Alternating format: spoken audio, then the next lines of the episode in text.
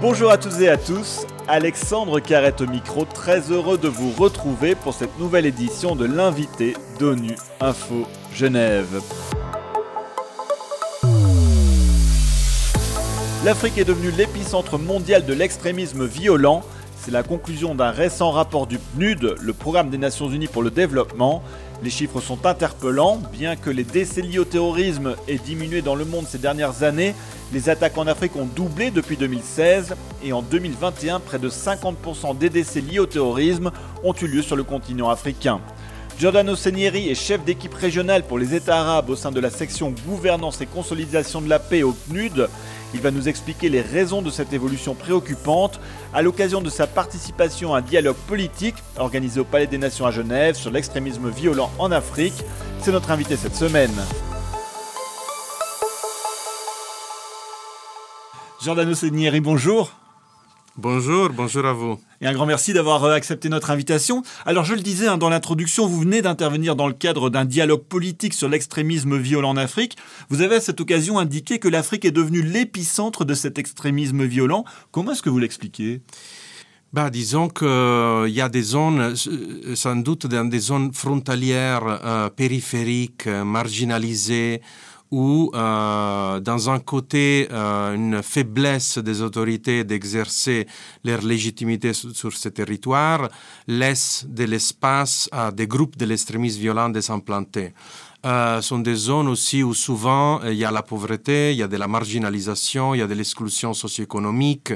Et donc tout ça crée un terroir euh, très fertile pour ces groupes afin qu'ils puissent recruter de nouvelles personnes. Hein.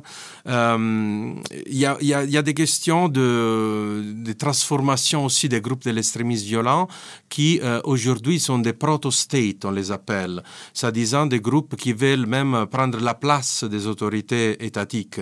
Et c'est pour cela que euh, c'est très important euh, mettre en place des actions euh, pour renforcer le développement à l'échelle locale, pour renforcer la gouvernance démocratique et faire en sorte aussi que les actions de lutte au terrorisme tiennent en compte les, les doléances des personnes dans les territoires où les forces de sécurité agissent.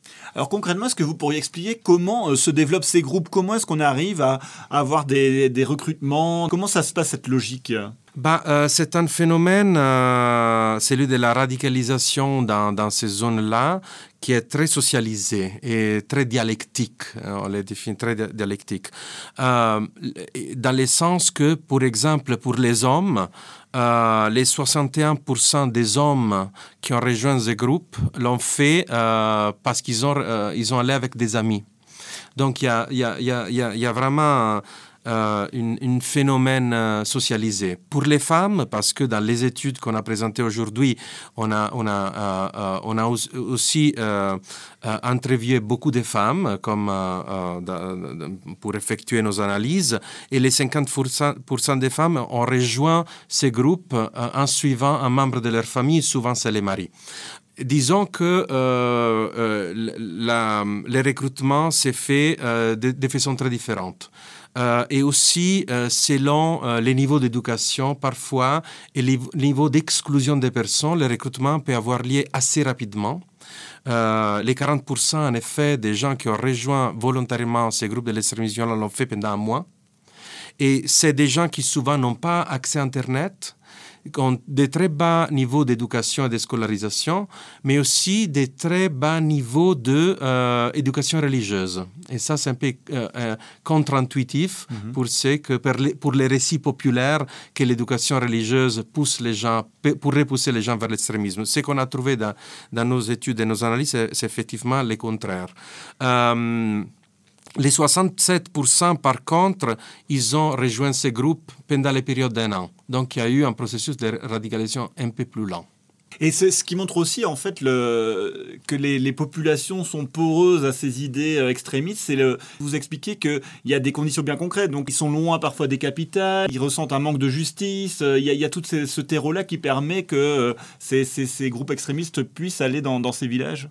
Oui, il y a des éléments très structurels. L'endroit où tu es né est un déterminant important. Les niveaux d'éducation euh, c'est un déterminant important, euh, mais euh, aussi ce qu'on a trouvé comme un élément clé, ce qu'on appelle les tipping points. c'est un phénomène spécifique qui s'est produit et que dans 48% des cas qui ont rejoint les groupes extrémistes, il y a eu un, un élément déclencheur au tipping point.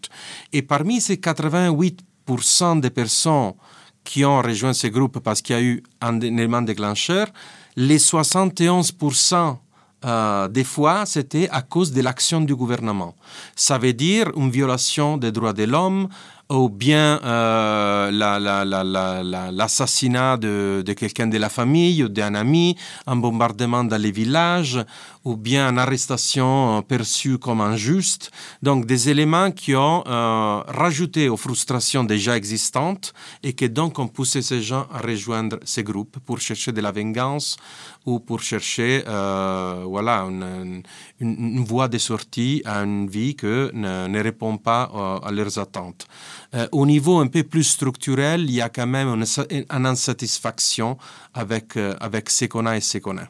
Donc par rapport à ce que vous venez de dire, c'est que pour lutter contre cet extrémisme violent, tout d'abord, il faut une exemplarité des autorités des, des États concernés Oui, il faut une présence de l'État, il faut euh, un dialogue continu entre les communautés et euh, les, les, apparats euh, sécuritaires de l'État qui agissent dans ces territoires. Il faut une amélioration des conditions de vie, c'est que ça veut dire la, dans, la, dans la provision des services, surtout les services de base, et aussi une égalité dans la provision de ces services, parce qu'il y a aussi dans ces zones souvent des clivages religieux ou euh, ethniques euh, ou tribaux, donc euh, une, une, approche qui soit sensible à cette diversité est aussi très important pour ne pas créer des doléances. Vous dites aussi, euh, qu'il faut, que vous appelez un changement de paradigme. En fait, il faut changer de paradigme et aller vers davantage de prévention. concrètement, qu'est-ce que ça signifie? Ça signifie qu'il faut prévenir toujours parce qu'aujourd'hui, il y a tellement de crises humanitaires et aussi une fatigue des pays donateurs pour euh, euh, euh, répondre aux besoins de base, aux besoins humanitaires dans tellement de pays, dans tellement de crises, que cela devient insoutenable. Donc, ce qu'il faut faire, c'est prévenir les crises avant tout. Donc prévention toujours, prévention des conflits, prévention de l'extrémisme violent et euh, prévention toujours, développement quand c'est possible.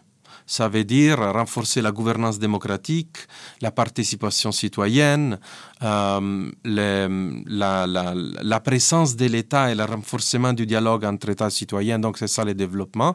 Et l'humanitaire quand c'est vraiment nécessaire. Ça, c'est un peu, un peu l'approche euh, qu'on est en train de euh, promouvoir. Alors dans certains pays, hein, il y, a, y, a, y, a, de plus en plus de ces groupes euh, violents extrémistes. Est-ce qu'il n'est pas trop tard pour la prévention? Est-ce qu'on on peut encore faire de la prévention dans ces pays-là? Oui, on, on, peut faire de la prévention et on doit faire la prévention. je peux faire un exemple. au Cameroun, en 2020, les Nations Unies, les PNUD, a établi avec la société civile et en agrément avec les autorités un observatoire des droits de l'homme. Cet observatoire a relevé 170 violations des droits de l'homme et c'est un mécanisme de dialogue avec les autorités. Euh, ça a créé de la confiance entre les autorités et les citoyens. Ça a, euh, disons, euh, aidé à répondre à leurs doléances et à répondre à la justice que, ces personnes cherchaient, que ces populations cherchaient. Le résultat, c'est qu'il y a eu beaucoup plus d'alertes préventives des populations envers les autorités face aux tentatives de Boko Haram de recruter des gens. Donc, les, les communautés se sont senties engagées on travaille avec les autorités, euh, en particulier euh, les autorités sécuritaires, pour répondre à ces, à ces, à ces recrutements, à ces, à ces manifestations du groupe extrémisme. Et il y a eu un 17% euh, d'attaques terroristes en moins par rapport à l'année précédente. Dans les zones plus, plus chaudes, on dirait, où ce groupe se trouve. Donc, Donc c'est possible, donc ça marche. Euh, c'est pas toujours facile, mais engager, discuter avec les communautés locales, en particulier avec les leaders communautaires, les leaders religieux, créer des réseaux de leaders religieux qui puissent promouvoir une vision de l'islam euh, comme religion de paix et de tolérance, euh, utiliser ces ressources locales pour la médiation des conflits. On a créé dans cinq pays, on a mobilisé des réseaux euh, des leaders religieux, plus de 600 leaders religieux qui ont joué ce rôle et ont aidé aussi beaucoup de jeunes à se désengager de ces groupes, à se réintégrer dans la société. Alors, au PNUD, vous recommandez aussi de, lier la question de, la sécurité, donc de, ces activités des groupes extrémistes, avec le développement. Alors, euh, l'Afrique a connu euh, des années, des dizaines d'années de plans de développement successifs, qu'ils soient bilatéraux, multilatéraux. Ça n'a pas empêché la, montée de, ces groupes extrémistes. Alors, est-ce que c'est un échec de ces politiques de développement? C'est un échec, euh, moi je dirais, de notre, de tous les mondes pas seulement de, euh, des gouvernements africains ou des politiques de développement, parce que c'est un phénomène global. Euh, si on regarde l'Afrique, c'est un épicentre aujourd'hui, ça pourrait ne pas l'être demain. Et, en Afrique, euh, les gouvernements, la société civile ont tellement de ressources et de capacités pour créer la résilience et pour renforcer euh, leurs leur facteurs de protection. hier, c'était le Moyen-Orient, où ces groupes sont encore implantés, mais bien sûr, on n'est pas euh, dans les cas du 2017-2018, euh, les choses ont changé, mais on voit même dans des pays occidentaux euh, des groupes d'extrémistes violents d'extrême droite qui, euh, qui sont en train aussi d'apprendre certaines méthodologies et certaines approches qui sont utilisées ailleurs. Donc c'est un défi à l'échelle globale. Euh, sans doute les politiques de développement euh, peuvent être améliorées et doivent tenir compte des voix des populations. On ne peut pas imposer aux populations leur vouloir. Et, ça, c'est vraiment les principes de l'engagement citoyen, euh, d'une approche euh, qui intègre la société civile dans la planification, qui intègre les femmes et les filles dans, le, dans, le, dans le design, dans le, euh, dans l'élaboration des projets, des programmes et des politiques, soit au niveau local que national.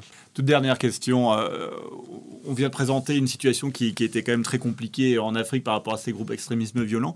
Est-ce que vous voyez quand même une euh, implication de la communauté internationale sur cette question? Vous avez lancé un dialogue politique aujourd'hui en présentant ces, rapports. Est-ce que vous sentez une mobilisation de la communauté internationale sur cette question? Est-ce que vous sentez qu'on va aller de l'avant pour pouvoir lutter contre ce phénomène?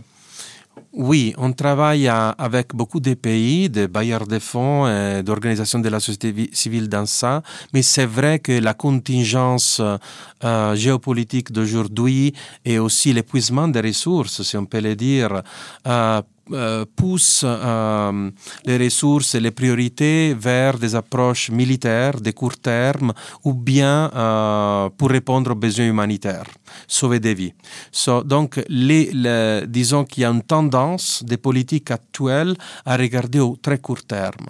Mais si on n'arrive pas à répondre aux causes profondes de l'injustice et du sous-développement.